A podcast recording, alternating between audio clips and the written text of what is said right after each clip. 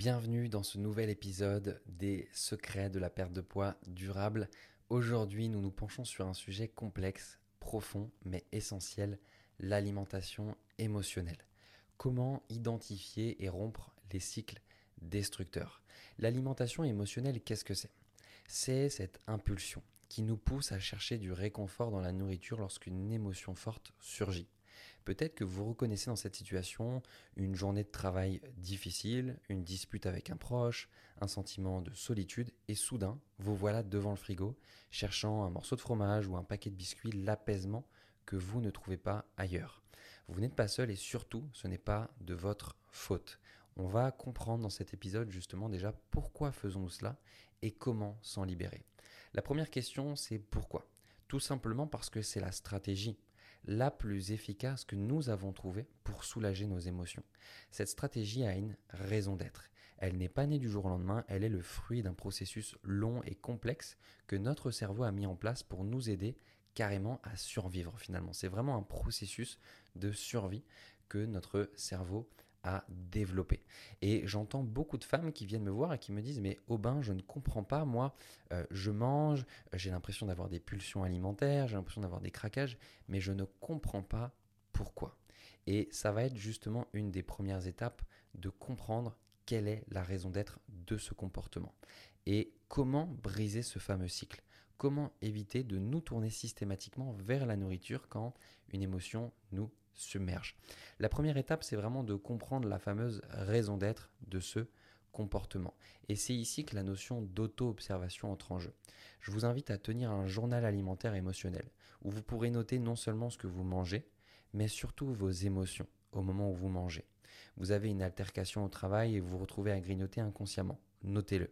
Vous vous sentez seul le soir et une envie de sucrer se fait sentir. Notez-le également. Cette prise de conscience est le premier pas vers la compréhension de vos comportements. Il y a un concept, une phrase en coaching qui dit que tout ce qui existe a sa raison d'être. Donc si vos comportements existent aujourd'hui, arrêtez de les blâmer. Arrêtez de dire je ne devrais pas les avoir. Parce que si vous faites ça, vous continuez à entretenir la culpabilité, la frustration, la honte, et vous entretenez inconsciemment ces comportements. Au contraire, essayez d'être douce avec vous-même et d'aller identifier, comprendre qu'est-ce qui se passe en fait? Quel est l'indicateur? Quel est le symptôme? Qu'est-ce que ça vient me dire, m'apprendre?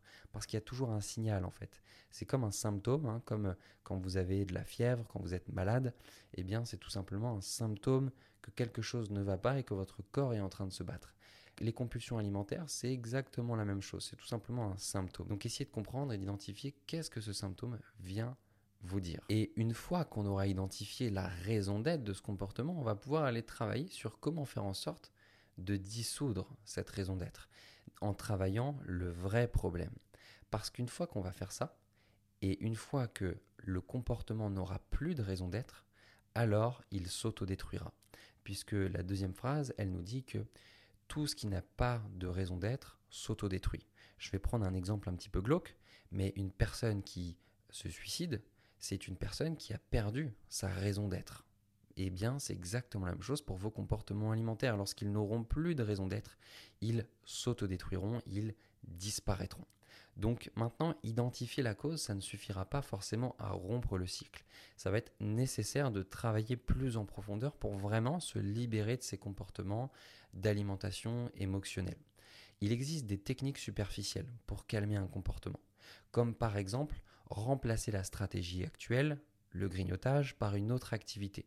Le fait de lire un livre, le fait de faire une séance de méditation, d'appeler un ami, ce sont de bonnes stratégies que je vous invite à mettre en place pour commencer, mais elles ne règlent pas le problème de fond.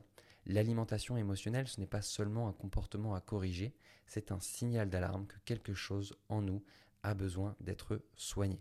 C'est un message que notre corps nous envoie pour nous dire il y a un problème plus profond ici, prends-en soin, s'il te plaît. Et c'est là qu'il va être important d'aller travailler en profondeur.